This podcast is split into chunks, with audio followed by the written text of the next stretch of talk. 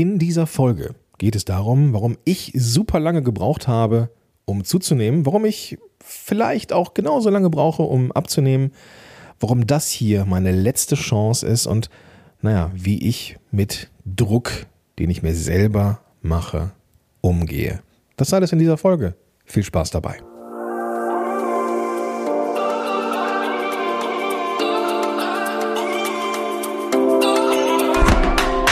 Herzlich willkommen bei den WW-Helden. Dein Podcast für mehr als nur Abnehmen. Mein Name ist Dirk Und ich bin Gordon. und wir freuen uns, dass du heute dabei bist. Viel Spaß bei dieser Episode.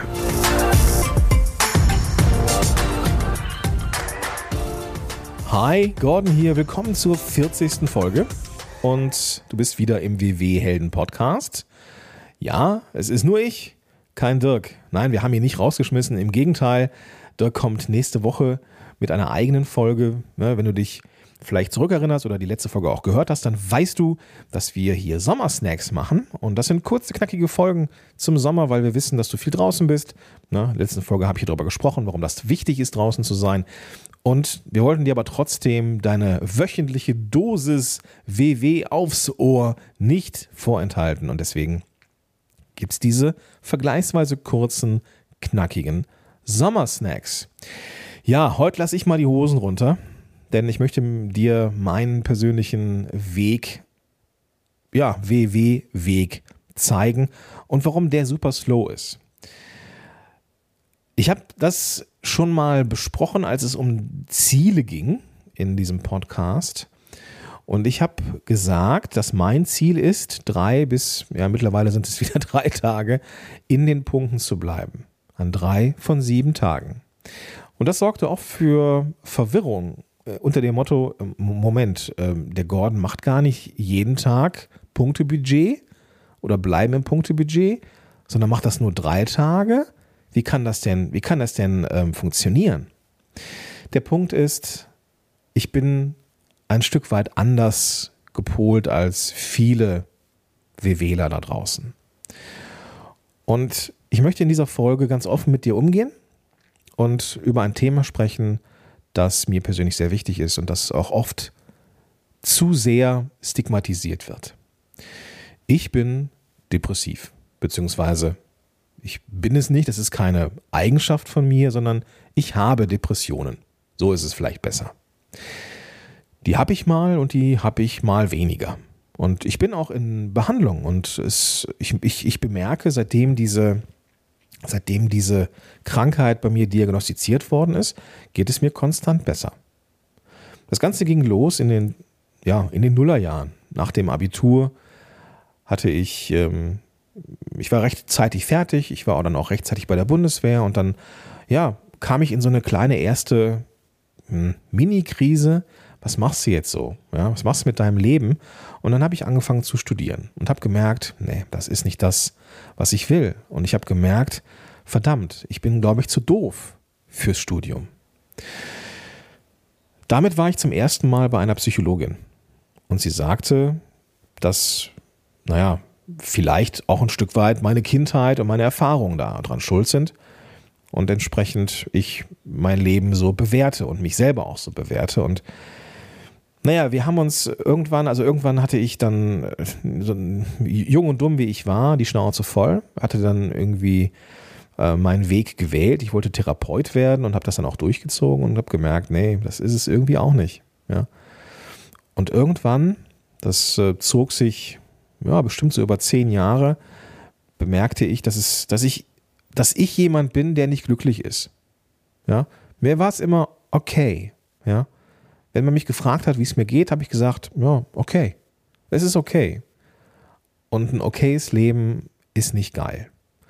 Und ich ging dann nochmal zu einer Psychotherapie, zu einem Kennenlernen oder Erstgespräch. Und das war so, ja, muss so zehn Jahre her sein ungefähr.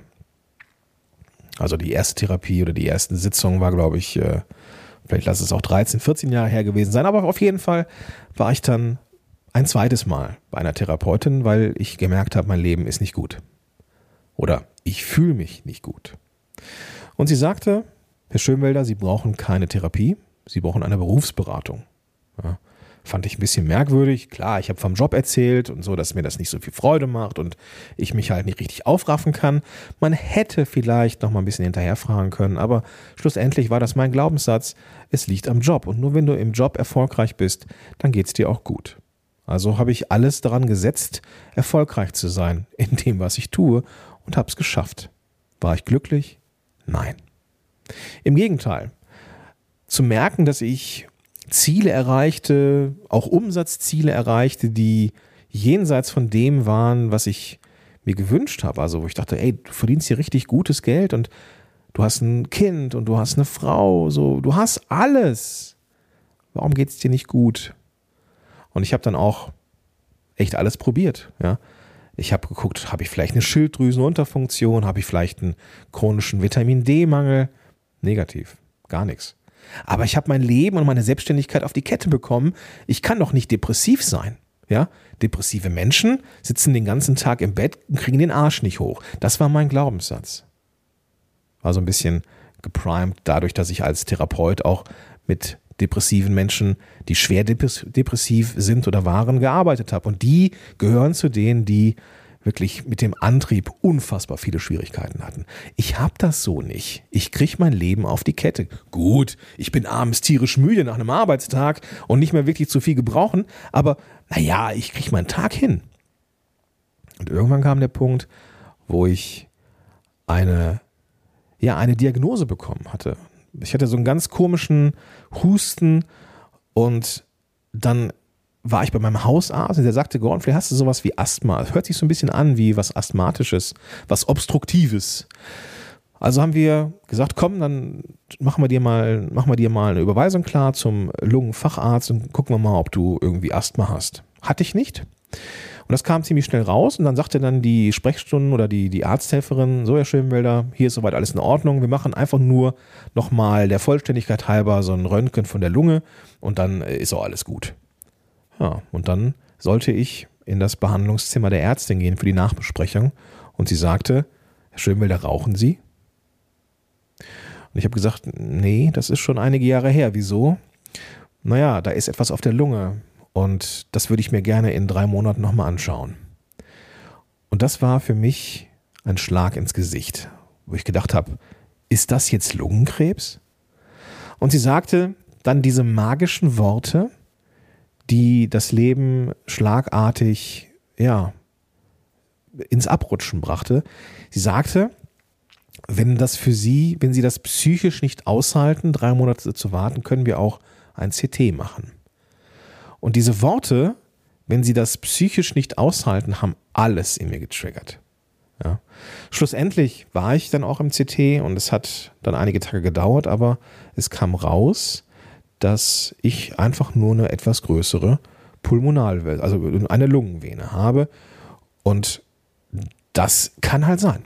Das war auch ihre erste Vermutung, aber die Gefahr oder die, dieser Gedanke, ich könnte jetzt vielleicht mit, weiß ich nicht, mit, mit äh, äh Mitte, Ende 30 jetzt an Lungenkrebs sterben, die war für mich so eindrücklich, dass ich gesagt habe, das war der Schuss vor dem Bug, den ich gebraucht habe, um endlich zu sehen, hey, dein Leben ist super. Und was war dann? Zwei Wochen nach dieser positiven Nachricht war ich wieder genau da, wo ich vorher war. Unglücklich. Und dann kam ich durch Zufall, nein, nicht durch Zufall, durch, nee, eben nicht durch Zufall, sondern eben durch ähm, eine bestimmte Fügung zu jemandem, die sagte, Gorn, lass es uns einfach mal ähm, betrachten. Es war eine, eine Netzwerkkollegin, die Psychologin ist und ihr Mann ist Psychiater. Sie sagte, Gordon, pass auf, ähm, das, was du da erzählst, hört sich so an, könnte was Depressives sein. Und ich dachte, nein, das wäre so schön. Ja, wenn endlich mal jemand sagen würde, warum du so bist, wie du bist. Ja, und schlussendlich war das auch so. Ja, sie sagte, ja, es gibt unheimlich viele Gesichter. Diese Krankheit hat unheimlich viele Gesichter. Und so wie du das beschreibst, bist du mittelgradig depressiv. Und das war für mich der Moment, wo ich geheult habe und rückblickend sagen kann, das ist der drittschönste Moment meines Lebens gewesen. Ja, der schönste war mit Sicherheit die Geburt meiner Tochter. Der zweite Moment war die Hochzeit mit meiner Frau und der dritte Moment war, dass ich nach knapp 15 Jahren oder 13 Jahren erfahren habe, nein, so ist das Leben nicht. Du musst nicht so weiterleben. Und seitdem geht es mir immer besser. Das war eine, lange Geschichte für meinen WW-Weg. Ähm, ich habe irgendwann mit dem Rauchen aufgehört und bin Jahr für Jahr so zwei, drei Kilo schwerer geworden. Zehn Jahre später waren es entsprechend 30 Kilo mehr. So. Und ich habe immer mal wieder probiert, ja, irgendwie abzunehmen. Mal hat es ne, oft durch Verzicht, durch abends keine Kohlenhydrate oder keine Ahnung was. Und das Einzige, was bei mir funktioniert hat, war das Punktezählen, war WW. Und das ist immer noch so. Das ist für mich der einzige Weg ohne Restriktion. Ich kann essen, was ich will. Ich muss halt nur gucken, dass ich die Mengen vernünftig dosiere. Und das ist für mich der Grund, warum ich hier beigeblieben bin. Warum ich aber einen sehr langsamen Weg gewählt habe, ist, weil ich mich kenne. Und ich bin, das ist ja eine der wichtigsten Säulen, ne? auch so diese, diese, dieses Mindset-Thema. Ich bin super achtsam geworden, was mich angeht. Und ich weiß, dass ich Tage habe, in denen es mir nicht so gut geht. Und wenn es mir nicht so gut geht, dann habe ich diese Trigger und ich belohne mich mit Essen. Ja, ich kenne das. Manchmal gelingt es mir, dass ich das wegkompensiere, indem ich mir einfach einen Pfund Magerquark reinknalle und damit ist irgendwie alles gut. Aber es gibt Tage, da klappt das nicht. Und da schlage ich über die Stränge. Und deswegen mache ich auch so dieses klassische WWLern nicht, dass ich jeden Tag in den Punkten bleibe oder es versuche, sondern ich sage, ich mixe das ich bleibe mindestens drei Tage der Woche in den Punkten und bleibe so in einem Kaloriendefizit. Und in den anderen Tagen, ja, da versuche ich es natürlich auch, aber da hasse ich mich nicht selber, wenn ich es nicht, wenn ich es nicht schaffe. Und Dirk spricht in der nächsten Folge über die Waage und du kennst ja seine Meinung über die Waage. Das ist einfach nur eine Zahl, die schwankt mit Körper, mit, mit, ja, mit Körpergewicht sowieso, aber mit, mit Wasser und keine Ahnung was, ja, die wir im Körper haben. Und ich brauche ein Ziel. Und wenn ich sagen kann, guck mal hier, diese Woche war ich drei von sieben Tagen in den Punkten, dann war die Woche gut. Ich nehme dennoch ab, sehr langsam, ja, sehr, sehr langsam, aber es wird weniger. Und das liegt daran, dass ich mich dazu entschlossen habe, diesen für mich wichtigen Weg, Weg zu wählen. Ich mache sehr, sehr viel Sport, sehr, sehr viel hartes Gewichtstraining. Da, ähm, ja, da, da geht's dann, äh, ne, da hole ich mir halt so ein Stück weit extra Kaloriendefizit, aber ich passe auf mich auf. Ich vermeide es, mir selber Druck zu machen. Ich muss es, weil ich immer noch auf dem, diesem Therapiewege, ich bin immer noch verwundbar. Ja, und das ist, da muss ich halt auf mich aufpassen. Und ich weiß auch, dass das jetzt hier mein letzter Ansatz sein wird. Ich weiß das. Ja, nicht im Sinne von, das ist deine letzte Chance, Junge. Nein. Ich weiß, dass ich jetzt weniger werde und ich weiß, dass ich es dann später halten kann. Ich kenne die Mechanismen und ich kenne den Weg und ich muss einfach schauen, dass der Weg zu mir passt. Und diese Kombination mit der Depression und dem weniger werden gleichzeitig mit den starken Belohnungsmechanismen übers Essen ist jetzt erstmal per se nicht die beste Grundlage, aber gleichzeitig durch das geschickte Setzen von Zielen, drei von sieben Tagen, irgendwann vielleicht mal vier von sieben Tagen und so weiter, wird es dazu kommen, dass ich immer weniger werde und es ist ein konstanter, langsamer Weg. Mein Ziel ist es, das war so ein sehr weiches, formuliertes Ziel, in den 40ern in der Form meines Lebens zu sein. Aktuell ist es so, dass ich mental immer besser werde, ja, dass es mir immer besser geht. Ich auch dafür sorge, dass es mir besser geht. Ich mich auch dem aussetze, ähm, verhaltenstherapeutisch, immer wieder auch ein Stück weit meine Grenzen und Komfortzonen zu erweitern, dass ich es, dass ich es schaffe, ähm, immer weniger ähm, Fette auf den Rippen zu haben. Und ja, dadurch, dass ich sehr viel trainiere, bin ich muskulär eigentlich schon da, wo ich hin will. Jetzt geht es eigentlich nur noch darum, den Kopf, also die Psyche, das Mindset und die Ernährung hinzukriegen. Und dann, ja, dann ist es das schon. Warum erzähle ich dir das? Bin ich geil auf Seelenstrip? Nein. Mache ich das hier, weil ich irgendwie, weiß ich nicht, sowas wie ähm, Bedauern mit haben möchte? Nein. Ja. Ich glaube, wenn du mir zuhörst, dann, dann merkst du, dass ich da offen mit umgehe und ich bin äh, weit weg von dem, dass ich mir, dass ich irgendwie so einen sekundären Krankheitsgewinn habe und sage, ich möchte, dass ihr mich alle ähm, bedauert. Nein. Ich mache das sehr offen, weil ich weiß, dass dieses Thema nicht nur mich betrifft. Ja? Man sagt, ungefähr jeder Fünfte da draußen hat mindestens einmal im Leben eine depressive Episode. Und das bedeutet, dass man über einen Zeitraum von mindestens 14 Tagen, ja, so etwas wie Antriebsverminderung und, und, und äh, ja, irgendwie Affektivitätsstörungen und schlechte Laune und Grübeln und keine Ahnung was hat. Und manche haben das länger und manche haben das vielleicht nicht ganz so lange. Ja ich hatte so ein bisschen Pech, ja, mit meinem, mit äh, vielleicht nicht den allergeilsten Voraussetzungen für den Start des Lebens und gleichzeitig gebe ich nicht auf. Überhaupt nicht. Ja. Das soll dir hier einfach nur mal zeigen, dass du, wenn du vielleicht auch das kennst mit diesen negativen Gefühlen oder vielleicht auch Depressionen, dass du da einfach nicht alleine bist. Und dass man trotzdem erfolgreich sein kann. Ja? Dass, dass man trotzdem seinen Weg schaffen kann. Man muss ihn vielleicht anpassen. Und dann sind es vielleicht echt nur so ein paar hundert Gramm im Monat oder in der Woche. So what? Die Richtung stimmt und das ist doch alles, worauf es ankommt. Wir dürfen unsere Ziele realistisch halten. Wir dürfen unsere Psyche, unser Mindset, unsere Umgebungsfaktoren mit einbeziehen in unsere Zieldefinition.